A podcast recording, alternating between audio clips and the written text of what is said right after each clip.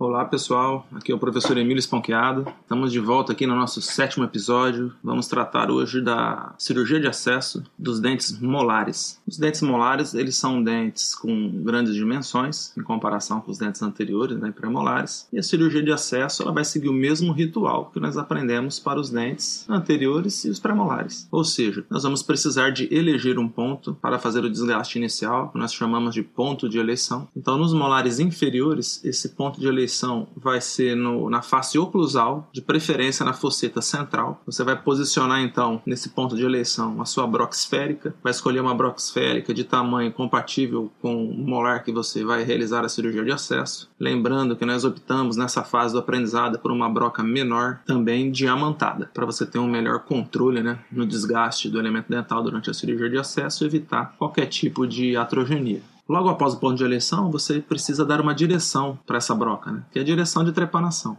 Para os dentes molares inferiores, essa direção de, de trepanação ela é paralela ao longo eixo do dente. Alguns livros pedem para que você dê uma suave inclinação para distal, né? para que você caia na maior área da câmara pulpar. O importante é respeitar mesmo é, o paralelismo com o longo eixo do dente você vai acionar o alta rotação com refrigeração sempre, vai desgastar esmalte dentina até você chegar na cavidade pulpar. Lembre-se que nesse momento você vai precisar remover o teto da câmara pulpar, nada mais são do que os divertículos. Essa remoção de teto é feita também com broca esférica, com aquele mesmo desgaste que vocês realizaram nos dentes anteriores e premolares, que é o desgaste de dentro para fora. Vai removendo todo esse teto, vai conferindo né, com o explorador reto, para que depois você dê início à, à forma de conveniência, onde você vai utilizar uma broca tronco cônica de ponta inativa de preferência, para você alisar as paredes laterais e também dar a divergência necessária para que entre luminosidade você consiga dar andamento aí ao tratamento endodôntico. Lembre-se né, que durante a cirurgia de acesso você deve preservar as estruturas que dão resistência ao elemento dental, ou seja, o seu acesso ele não deve ser tão conservador ao ponto de lhe atrapalhar né, no tratamento endodôntico, mas também você não pode fazer um acesso que desgaste muito a estrutura dental e leve à fragilização do elemento. Ao final da cirurgia de acesso de um molar inferior, você vai perceber que a forma da cavidade vai ser um trapézio de base voltada para mesial. Isso por causa da anatomia interna desse dente. Vocês lembram que o molar inferior ele possui na maioria das vezes dois canais radiculares na raiz mesial e um canal radicular na raiz distal. Desta forma, a conformação final do ascenso odontológico ela é trapezoidal com base voltada para mesial. Já nos molares superiores, a cirurgia de acesso também é realizada na face oclusal. Então, o ponto de eleição no molar superior seria na face oclusal na fosseta central, respeitando ali a ponte de esmalte, né? evitando realizar um desgaste ali na ponte de esmalte. Você vai acessar da mesma forma com uma broca esférica em alta rotação com refrigeração. O tamanho da broca esférica deve ser compatível né, com o dente que você está realizando o tratamento endodôntico. Uma, você precisa de uma direção de trepanação também. Né? No caso dos molares superiores, ela também é paralela ao longo eixo do dente, uma possível, uma ligeira inclinação para a palatina, para que você atinja aí a maior área da câmara pulpar. Logo após o desgaste inicial, trepanação inicial, você cai na câmara pulpar e vai precisar remover o teto. O teto é removido também com movimentos né, de trás para frente, com broca esférica, até que você tenha condições né, de dar início à forma de conveniência, onde você vai utilizar uma broca tronco cônica de ponta inativa para alisar as paredes e dar a divergência necessária.